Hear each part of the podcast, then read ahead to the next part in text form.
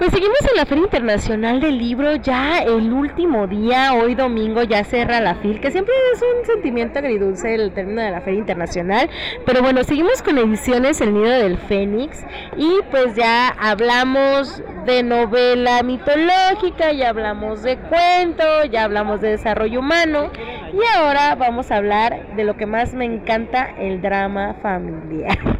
Amira Pastrana, ¿cómo estás el día de hoy? Muy bien, Mayra, muchas gracias. Saludos a todos. Bajo el cielo del Sabino. Este libro me comentaba, mira, fuera del aire, que le tomó años escribir. Entonces cuéntanos, ¿de qué trata este libro?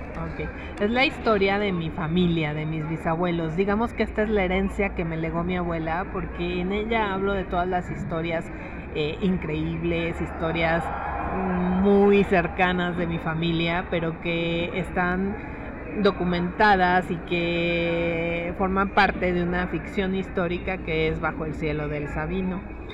Eh, en esta historia pues vemos desde cosas trágicas, cosas alegres, cosas mm, chuscas, vamos a encontrar eh, amor, vamos a encontrar lealtad, vamos a encontrar pasión, vamos a encontrar todo aquello que las familias viven en el día a día y que podemos mm, sentir y gozar a través de las letras. ¿Por qué hablar de tu familia? ¿Qué fue lo que, alguna chispa, alguna historia, alguna anécdota que te haya dicho, necesito contarlo? Claro que sí. Yo cuando le, mi abuela le diagnostican cáncer y le dan cierto tiempo de vida, ella decide invitarnos a toda la familia a despedirse de su tierra natal que era Tuxtla Gutiérrez. Y entonces vamos toda la familia y yo me voy en el automóvil con mi papá y él me va contando toda la historia durante el trayecto del viaje y yo parecía que estaba oyendo un cuento increíble que no era parte de mí, ¿sabes? Porque eran cosas tan mágicas, tan agradables que increíblemente me, me atraparon. Era como, como estar oyendo este libro de la, de la voz de mi padre. Entonces pasó mucho tiempo para que yo me decidiera a escribirla.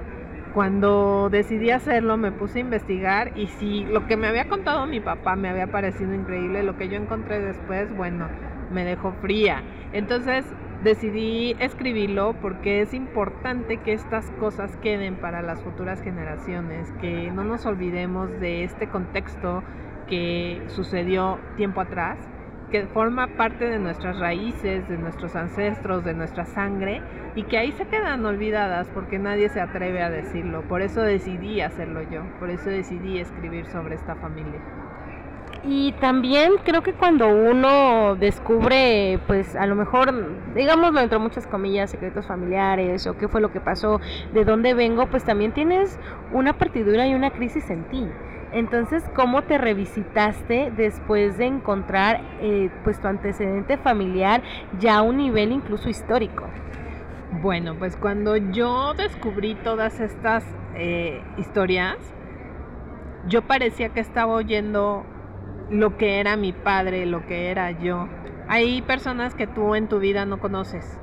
Sin embargo, tienes tanto de ellos en tu sangre que lo repites, lo vuelves a sentir como, como si fueran ellos, como si tú fueras parte de ellos. Bueno, eres parte de ellos, pero como si tú los hubieras conocido y te lo hubieran eh, enseñado o te lo hubieran, eh, te hubieran educado de esa manera. Esta historia es un poco trágica, eh, pero me ayudó a sanar muchas cosas que yo traía, porque me ayudó a entender de dónde vengo y por qué tengo ciertas actitudes que, a veces no comprendes. Se dice que los sentimientos no se heredan o las emociones no se heredan, pero yo creo que sí se heredan, sí las transmites a tu, a tu familia, a tus hijos, a tus nietos. ¿Y cómo podemos romper estas cosas que nos duelen o nos lastiman? Hablando de ellas, sacándolas de dentro de nosotros para dejarlas justo aquí en las letras, pero no dentro de nuestra alma. Entonces, por eso decidí hacerlo así y, la enseñanza que me dejó fue muy grande. La verdad es que es encontrarte, encontrar tus raíces. Que creo que aquí en Latinoamérica, en México, somos este tipo de familias que no hablan somos familias que susurran, familias que a lo mejor no son secretos como tal, pero no queremos un conflicto. Entonces, ¿cómo recibió tu familia el momento que entregaste así de como, aquí está mi libro, léanlo y ahí me avisan cómo les pareció? ¿Cómo fue esa disruptura? Pues mira, la mayoría de mi familia la verdad no lo ha leído y espero que cuando lo lean no rompan relaciones conmigo, ¿verdad? Pero ya no le invitamos a Navidad, ya no va a haber cena de Navidad con Navidad. La verdad es que como aquí fue la presentación en la FIL Guadalajara, pues no he tenido tiempo de dárselos a toda la familia.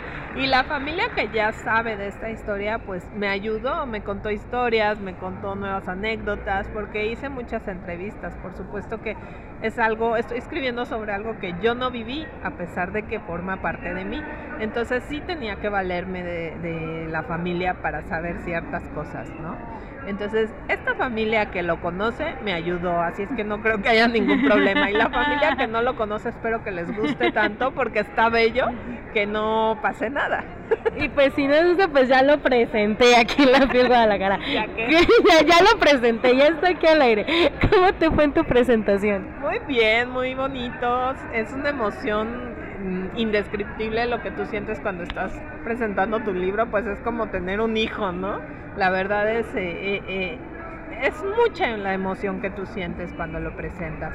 A la gente, pues las, los comentarios que he escuchado es que les gustó mucho, así es que yo espero que esta novela llegue al corazón de todas las personas y que me lean y que lo busquen en, en mi correo, en la librería del Body y próximamente en Amazon. Ahí lo voy a vender, así es que yo se los recomiendo porque esta historia a mí me llenó el corazón y sé que a la gente le va a pasar lo mismo. Y créanme, yo nada más leyendo aquí la parte de atrás, Amira tiene un nivel y un léxico de palabras que te envuelve. Es muy bonito. Hay un capítulo que se llama Amargor y fue de hace muchísimo que yo no veía incluso esta palabra. Entonces creo que si a ustedes les gusta la novela, pues sí, podríamos decir que histórica. Si les gusta, pues ahora sí la literatura bella, la literatura de México, pues les recomiendo este libro de Amira y dinos tus redes sociales, ¿dónde más podemos encontrarte?